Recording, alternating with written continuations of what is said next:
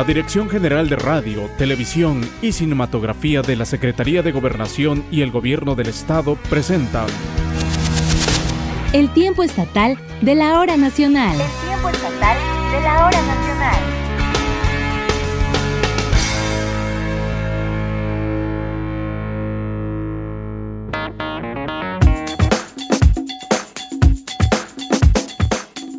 Bienvenidas y bienvenidos al tiempo estatal de la hora nacional. Qué gusto que nos puedan acompañar en esta emisión ya número 82 de este programa. Les saluda Doris Romero Zárate y esta noche me es grato presentar a Mónica Larcón, locutora con una larga trayectoria en la radio comercial y pública y también pieza fundamental en estos medios de comunicación y quien nos estará acompañando en la conducción de este programa. Mónica, bienvenida, qué gusto saludarte. Hola Doris, muy buenas noches, qué gusto también y saludar a todo el equipo. Y con mucho gusto vamos a estar participando y agradeciendo esta invitación que nos han hecho. Y bueno, esta noche, amigas y amigos, vamos a tener una entrevista con el escritor Juan Arturo López Ramos. Él nos va a compartir con toda nuestra audiencia sobre su reciente libro titulado Historia de Huatulco, de este maravilloso lugar. Así que no se pierdan esta charla más adelante. Así es, y también en estos contextos históricos vamos a escuchar la participación de la maestra dramaturga Guajibe Turcot, quien esta noche nos presentará un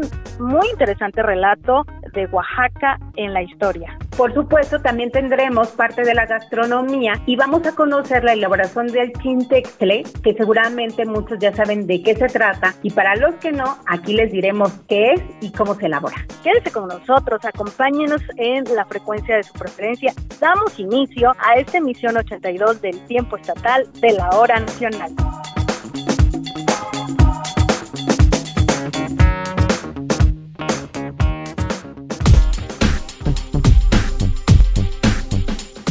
Recuerde que usted puede participar en este programa y para ello solo tiene que mandarnos un mensaje de texto, de voz o bien hacernos una llamada al número 951-239-6909. Es la línea del tiempo estatal de la hora nacional en donde con muchísimo gusto el equipo de producción le contestará. Recuerde también que puede seguirnos a través de nuestra página de Facebook, que puede encontrarnos como el tiempo estatal de la hora nacional Oaxaca y con este mismo nombre puede buscarnos en la plataforma digital de Spotify para que escuche las emisiones anteriores de este programa. El tiempo estatal de la hora nacional. Oaxaca es un estado lleno de cultura, tradiciones, artesanías, gastronomía, pero también de sucesos históricos que han sido muy importantes incluso para el país. Es por ello que esta noche les presentamos uno de estos relatos. Así es, Mónica, y a través de la maestra dramaturga Guajibe Turcot vamos a conocer un poco más de Oaxaca en la historia. Acompáñenos.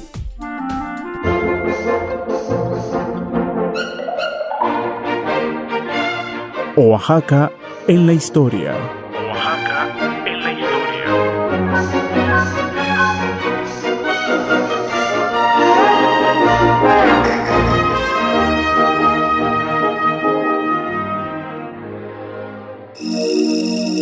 En las mitologías de los pueblos, los héroes culturales aparecen como benefactores de la humanidad.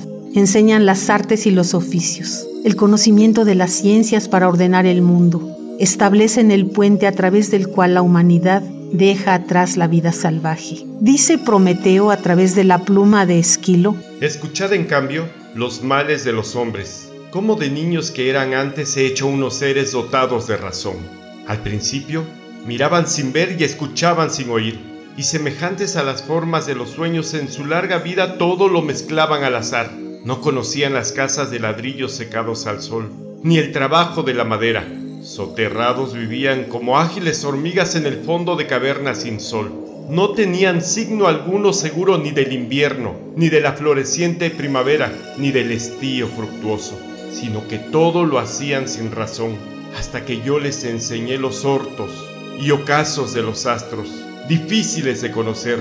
Después descubrí también para ellos la ciencia de los números, la más excelsa de todas y las uniones de las letras, memoria de todo, laboriosa madre de las musas. Y até bajo el yugo a las bestias, a fin de que tomaran el lugar de los mortales en las fatigas mayores. Y llevé bajo el carro a los caballos dóciles a las riendas, orgullo del pasto opulento, Solo yo inventé el vehículo de los marinos, que surca el mar con sus olas de lino. Y mísero de mí, yo que he encontrado estos artificios para los mortales, no tengo artimaña que pueda librarme de la actual desgracia. En la mitología mixteca aparece Nueve Viento, Kosabi, en español serpiente de lluvia, como el héroe cultural que le dio a su pueblo su nombre y todos los conocimientos para formar una próspera nación. Sabi es hijo de unos siervos serpiente de jaguar y unos siervos serpiente de puma, la pareja primigenia, quienes en sus nombres encierran el equilibrio natural.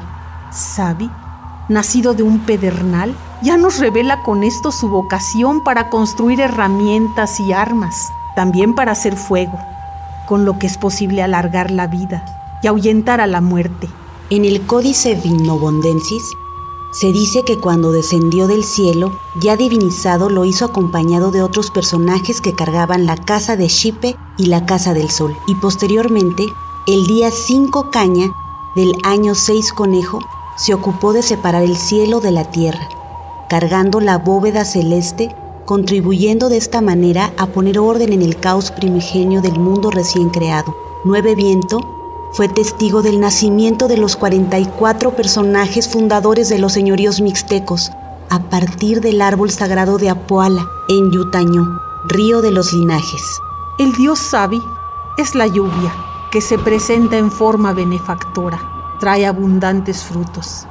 Sabi favorece a la vida natural y a la vida cultural para el pueblo mixteco.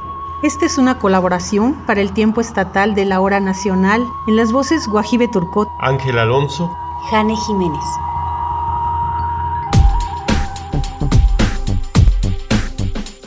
Para nuestras amigas y amigos hablantes de la lengua mije, les compartimos las siguientes recomendaciones sanitarias.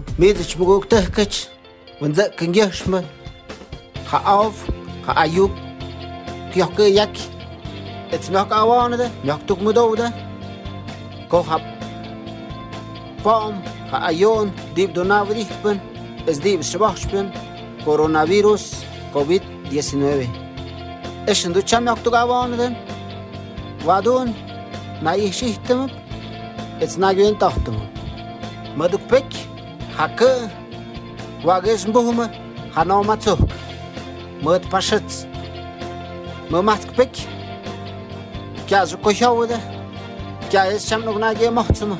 It's a unk, a nok. It's a talk, it's a teach. Di bu kwacht pukpen, ek di bu hum pukpen. Ja, ge zo na niks. Mo is puk doknen. Es mo ha chung, mo ha yo. Tu kumuke na ich ichtums, na ge tochtums. It's kya ha pom, ha ayon.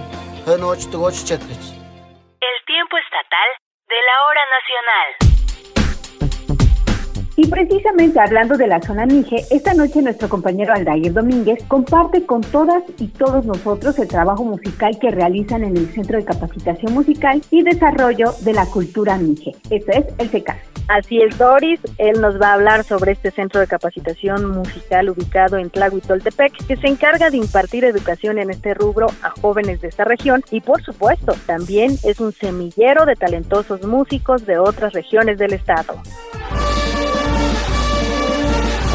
En las montañas de la Sierra Norte del estado de Oaxaca, donde las nubes y la tierra colindan, se encuentra el Centro de Capacitación Musical y Desarrollo de la Cultura Mije, SECAM, ubicado específicamente en la comunidad de Santa María Tlahuitoltepec. El SECAM es un centro de educación musical en donde a través de los instrumentos educan a niñas, niños y jóvenes de las diferentes regiones de la entidad. Así lo comenta el director general de este centro, Aristeo Vázquez Martínez. El SECAM es una institución educativa obviamente a nivel nacional porque se fundamenta más en los principios y valores de las comunidades mijes de aquí. Entonces este, se fundó en el año 1977 basándonos obviamente en las necesidades de, de aquí de la región ya que se había visto la necesidad de formar una escuela de música porque había muchos muchos músicos. Mucha gente le gustaba la música entonces por eso mismo se fundó la escuela.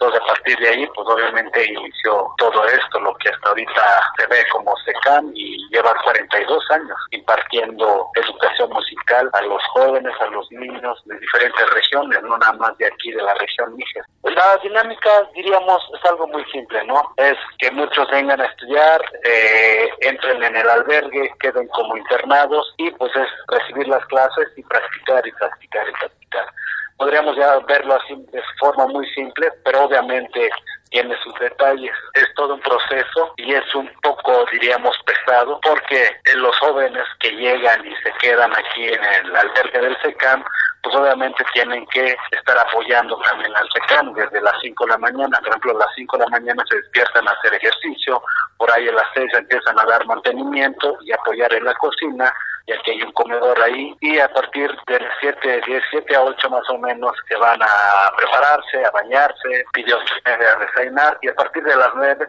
a recibir sus clases de música de 9 a 2, y nuevamente de 2 a 3 pues es la comida, de 3 a 4 un poco de descanso, y de 4 a 8 pues nuevamente a los ensayos, a los ensayos de banda que es la principal, principal este, enseñanza de aquí de, SECAM. Asimismo, el SECAM se ha ganado el reconocimiento a nivel estatal, nacional e incluso internacional años anteriores, como aquí los directivos van cambiando cada dos, tres, cuatro años dependiendo, dependiendo de los maestros, entonces algunos directores han tenido la oportunidad o han buscado esa oportunidad de llevar a la banda a otros países. Han ido a Suiza, han ido a Estados Unidos, eh, también en otros estados de aquí de la República. La mayoría están siempre en los estados del centro. Tenemos tres niveles. El primer nivel que tenemos es la principiante y luego sigue la banda intermedia, que es el que digamos, nos representa aquí a nivel regional, que atiende los compromisos de la región, y eh, la banda avanzada o la banda oficial, que es la que nos representa a nivel este, estatal, nacional e internacional, es la que pues va a los lugares más importantes o escenarios importantes. Finalmente, el SECAM se encuentra trabajando en nuevos proyectos y nuevos materiales discográficos que próximamente el público podrá disfrutar. Para el tiempo estatal de la hora nacional, Aldair Domínguez.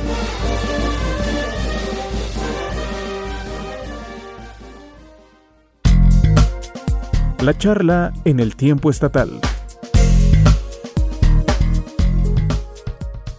Ya se lo adelantábamos esta noche, saludamos en esta sana distancia y nos da mucho gusto que comparta con todas y todos los radioescuchas del tiempo estatal sus conocimientos el escritor oaxaqueño Juan Arturo López Ramos, que esta noche nos viene a platicar de su más reciente trabajo literario titulado Historia de Huatulco. Maestro, muy buenas noches y bienvenido. Muchísimas gracias, muchas gracias a usted, Mónica, y a Doris por la oportunidad de transmitir a su amplio auditorio eh, noticias sobre este último libro que habla sobre una fascinante y oculta historia milenaria de este bellísimo destino turístico que es Huatulco. Bueno, antes de iniciar quiero comentarles, Mónica, eh, auditorio, eh, que el maestro Juan Arturo López Ramos nació en Juxtlahuaca, estudió ingeniería en el Instituto Politécnico Nacional y Administración Pública en la antigua Universidad de Alcalá de Henares en Madrid y esta noche pues nos viene a compartir con todas y todos su talento con las letras. Muchísimas gracias. Pues sí, mire, eh, este libro sobre Huatulco es un paseo por la historia de todas las épocas de este lugar cosmopolita que ha sido desde siempre un espacio de encuentros, de aventura entre personas de diferentes idiomas y regiones, no solo en la actualidad donde recibe turistas de todo el mundo, sino desde tiempos milenarios, desde el México antiguo, convivían en Huatulco zapotecos, mixtecos, aztecas, huaves, chontales, incluso mayas, pero además Huatulco fue en la época del México antiguo el puerto más importante de Mesoamérica para el comercio con los mayas y con los incas. Maestro, ¿sí nos puede comentar precisamente, como dice que fue Huatulco el puerto más importante de Sudamérica, por qué? Como le digo, en la época antigua, en el México antiguo, eh, tuvo una importantísima función como centro comercial y además fue densamente poblado. Antes de que iniciaran las obras del desarrollo turístico, el Instituto Nacional de Antropología e Historia realizó un recorrido de salvamento e identificó 74 sitios arqueológicos que hablan de la enorme densidad de población de Huatulco en la época precuautémica. Y recientemente los habitantes del lugar se dieron a la tarea de rescatar un bellísimo sitio arqueológico, una ciudad arqueológica que está emplazada justamente en la orilla del desarrollo turístico, junto al río Copalita, situada en una meseta con un acantilado frente al mar y rodeado por el caudaloso río Copalita que le confiere una belleza extraordinaria a esta zona arqueológica que ya está abierta al público y que la pueden visitar cuando vayan a Huatulco. Maestro Juan Arturo, estamos en un, eh, en un estado altamente sísmico, pero además creo que aquí hay un sentimiento muy importante. Se escribe un libro porque hay amor a tu estado, porque hay amor a tu comunidad, porque hay amor a tu esencia. ¿Nos podría hablar de esta motivación, de este sentimiento o, o, de esta decisión que lo hizo tomar el lápiz, el papel y escribir acerca de Huatulco? Sí, justamente lo, que usted señala es eh, eh, pues muy cierto. Los oaxaqueños tenemos la ventaja de que todavía sobrevive la herencia de nuestras antiguas y deslumbrantes culturas que nos enseñaron la vida en la comunidad es mucho más importante que los intereses individuales y eso se traduce en una solidaridad social pues que es ejemplo para muchos otros lugares del mundo. Recientemente, como usted lo señala, pues vivimos el epicentro de este temblor que fue muy fuerte, apenas a escasos 13 kilómetros del milenario puerto de Santa Cruz, Atulco, que este puerto justamente por estar muy bien protegido era el refugio de las perfecto para las embarcaciones del Pacífico cuando había mal tiempo. Y aprovechando las corrientes que existen en el Pacífico es cuando venían los grandes navegantes que fueron los incas, los pueblos del Ecuador, ellos desarrollaron técnicas extraordinarias de navegación que les permitieron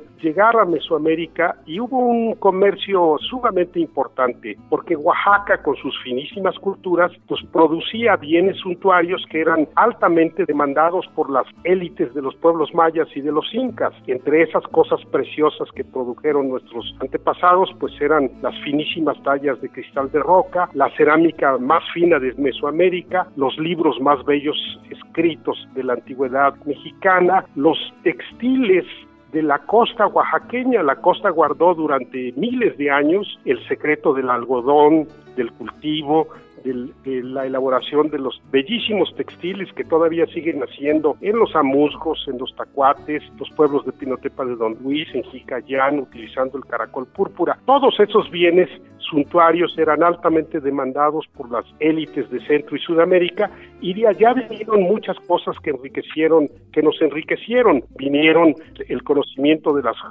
para hacer las joyas de oro, de plata, los cascabeles de bronce, muchas otras cosas que nos eh, enriquecieron con este comercio. Pero no solamente en la antigüedad fue famoso Huatulco, también en los primeros años del virreinato fue oficialmente el puerto más importante del Pacífico de 1537 a 1575. Aquí Cortés en 1524 quiso establecer sus astilleros. Finalmente lo hizo en Tehuantepec, pero desde aquí embarcaba tocino y otros productos hacia Honduras y hacia Sudamérica. Cuando se estableció el virreinato en el Perú, pues Huatulco volvió a florecer porque se revivió ese comercio prehispánico que ya existía ahora entre la Nueva España y el Virreinato del Perú. Por su ubicación, Tulco en el Pacífico fue eh, muy importante en el contexto de la navegación mundial, porque cuando Colón vino a América, pues lo que intentaba era un camino hacia las Indias, es decir, un camino entre Europa y Asia. Para continuar esas exploraciones, pues fue muy importante el descubrimiento de la Mar del Sur, del Océano Pacífico, y se buscaba un puerto que reuniera las mejores características para que fuera el lugar de lanzamiento para descubrir la ruta hacia las Filipinas. Y ahí jugó un papel muy importante Huatulco. También hay un punto que relata en su libro que fue un refugio de famosos piratas. Cuéntenos. Desde luego, pues esta bonanza de Huatulco como un puerto internacional atrajo la atención de los más famosos piratas, entre ellos de Sir Francis Drake y muchos otros. Pero también llegó otro pirata inglés de nombre James Cavendish, que ya había atrapado en las costas mexicanas de California una nao de China, eh, eh, la nao Santana, y ahí obtuvo un botín extraordinario de, de casi un millón de monedas de oro. Pero no contento con ese extraordinario botín, llegó a Huatulco y lo asaltó. Había unos barcos estacionados del Perú, asaltó esos barcos, descendió a tierra firme, robó lo que pudo, incendió el pueblo y lo único que quedó en pie fue una cruz de madera sembrada en el lugar según las tradiciones dos mil años antes. Cavendish, como todos los piratas y los corsarios ingleses, habían recibido la orden de causar el mayor daño al imperio español y a la Nueva España, arrasó todo, pero lo único que sobrevivió fue la cruz. Intentó aserrarla, no pudo. Intentó derribarla amarrándola a la quilla de su embarcación y la cruz no se cayó. Intentó aserrarla y tampoco lo logró. Y finalmente le untó brea y alquitrán para quemarla y la cruz no se quemó y se generó la leyenda de la famosísima Cruz Negra de Huatulco que fue muy venerada no solamente ahí sino aquí en la Catedral de Oaxaca existe una capilla dedicada a la Cruz de Huatulco justo a la salida de la Catedral al Zócalo que tiene dos bellísimas pinturas relativas a la Cruz de Huatulco y hay otra pintura muy bella de la Cruz de Huatulco en el Templo de San Juan de Dios.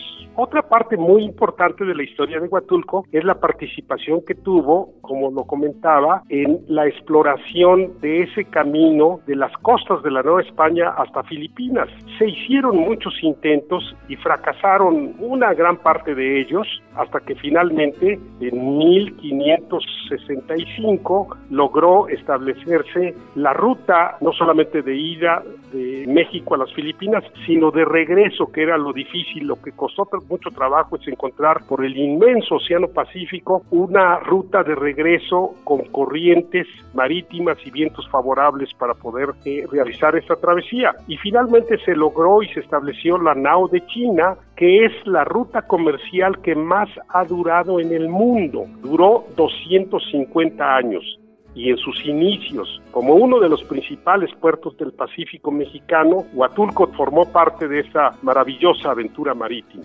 Bien, maestro, entonces, ¿dónde podemos conseguir su libro? Por esta contingencia que estamos viviendo, pues están cerradas las librerías, pero existe también la venta por línea, así que, ¿dónde lo podemos conseguir? Cumpliendo lo de quédate en casa, pues yo le recomendaría que lo hicieran a través de Amazon, donde pueden conseguir la versión digital y también la versión impresa se las pueden enviar a su domicilio. Es muy importante señalar, aprovechando esta maravillosa oportunidad, es que Huatulco llega al siglo XX convertido en un, en un moderno, funcional y reconocido centro turístico de calidad mundial que es orgullo de México y de Oaxaca. Es el único destino del país que no tira una sola gota de aguas negras hacia el mar. La naturaleza fue tercamente generosa con Huatulco, lo dotó de nueve bahías sucesivas. Cada una de sus bahías tiene playas bellísimas. Es un integralmente planeado, de cuyas 21 mil hectáreas solo está permitido construir en la cuarta parte. Las tres cuartas partes restantes forman un colchón ecológico de Huatulco, donde también está el Parque Nacional de Huatulco. De manera que en todos sentidos, por la profundidad de su historia, por su propia belleza física,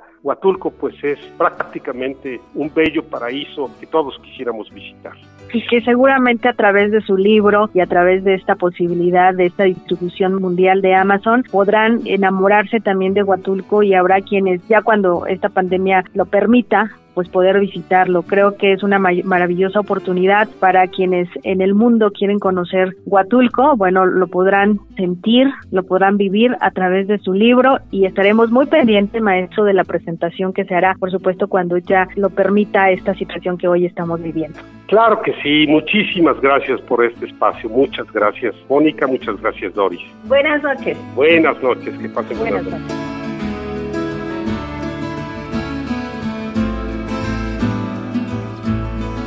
El tiempo estatal de la hora nacional.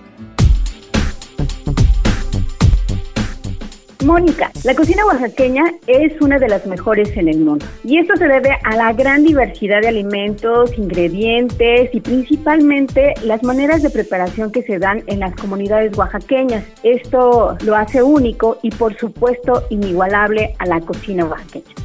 Esta noche nuestra compañera Mayra Santiago nos comparte sobre el Chintexle. ¿Quiere saber de qué se trata? Acompáñenos a conocerlo.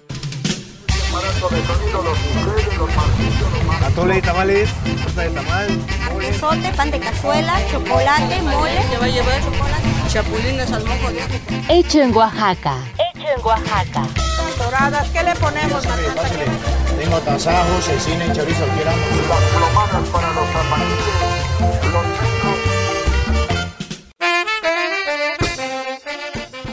Dentro de la gastronomía oaxaqueña se puede encontrar el chintexle, una pasta de chile pasilla y otros ingredientes muy común de algunos pueblos de los valles centrales y la sierra de Oaxaca. Así lo señala Leticia Santiago Cruz, vendedora de este producto. El chintesle es una pasta molida y hay muchos que lo preparan con chile pasilla, con su ajo, su cebolla, su hoja de aguacate y su camarón. Ese es el mero chintesle. Hay otro que se prepara con ajo y su sal, lo normal. El sabor del chintexle es muy exquisito al paladar, por lo que es utilizado en algunas comidas para darles un toque picoso. También en algunos pueblos, los campesinos lo utilizan para merendar en el campo, untándolo solo en tortillas. Acá lo comemos así en varias comidas, en nopalito o el nopal grueso que le dicen. Con eso lo acompañamos y su tasajo, o lo ocupan para hacer comidas que lleva chile pasilla. La elaboración de esta pasta picosa se sigue haciendo de manera tradicional, tostando el chile pasilla y asando sus demás ingredientes en un comal, para posteriormente moler todo, ya sea en molino o en un metate. De ahí que se considere que proviene su sabor exquisito. Sin embargo, este proceso tradicional ha hecho que cada vez pocas personas lo elaboren. Ya se está perdiendo su elaboración. Ahora como ya todo está ya hecho, ya lo traemos nosotros para venderlo, pues ya la gente ya no lo hace en su casa ya dice uno, no, pues ya está hecho, ¿para qué ya nada más le agrego lo que falta? Y si usted aún no se anima a comer el chintesle, Leticia Santiago le da una opción para probarlo, ya que esta pasta picosa la puede adquirir en cualquier mercado de Oaxaca. Ah, pues le diría yo que lo probara con una clayuda y su tasajo, su aguacate, va a quedar pero satisfecha de probar. Para el tiempo estatal de la hora nacional, Mayra Santiago.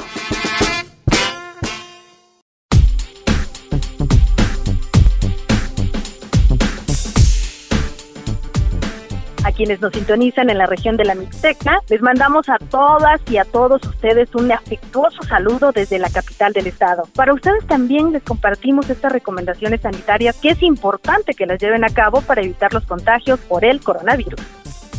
Buenani coronavirus ta akahino o nyuwita ika baje no navantesio toka onita on nutita ana on anu kesho interakita na nu putotubi nyuwi na keteli na nani nama. Kasi na sama yuna tulo na kwe ara llama que na nu te tanta kumina mana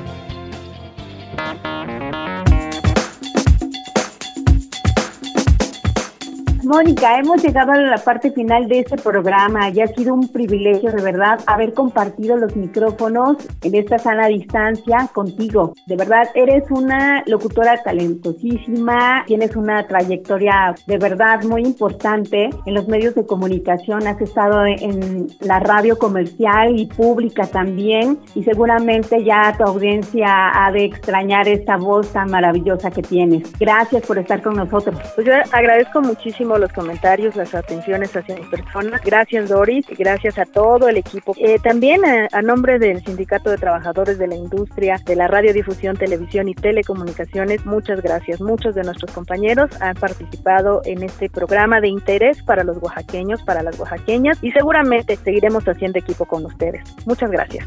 Y por cierto, también antes de despedirnos tenemos un recordatorio para quienes están sintonizando esta noche. ¿No es así, Moni? Así es, efectivamente. Y es que si usted quiere volver a escuchar este y todas las demás emisiones del programa, pueden acceder a la plataforma digital de Spotify. Nos pueden encontrar como el tiempo estatal de la hora nacional Oaxaca, pero también Si usted no cuenta con estas plataformas digitales, no se preocupe, póngase en contacto con nosotros al 951-239-6909 y le diremos cómo puede volver a escuchar el programa. Así es que tengo una excelente semana. Mi nombre es Doris Romero Zárate y a nombre de quienes hacen posible este programa, Esteban Hinojosa, nuestro director, Aldair Domínguez, Claudia Luna, Mayra Santiago, Jessica Pérez, Rosalía Ferrer y Seth Gabriel, el productor de este programa, le deseamos que pase muy buenas noches. Nos escuchamos el próximo domingo a las 10.30 de la noche por esta frecuencia. Hasta entonces.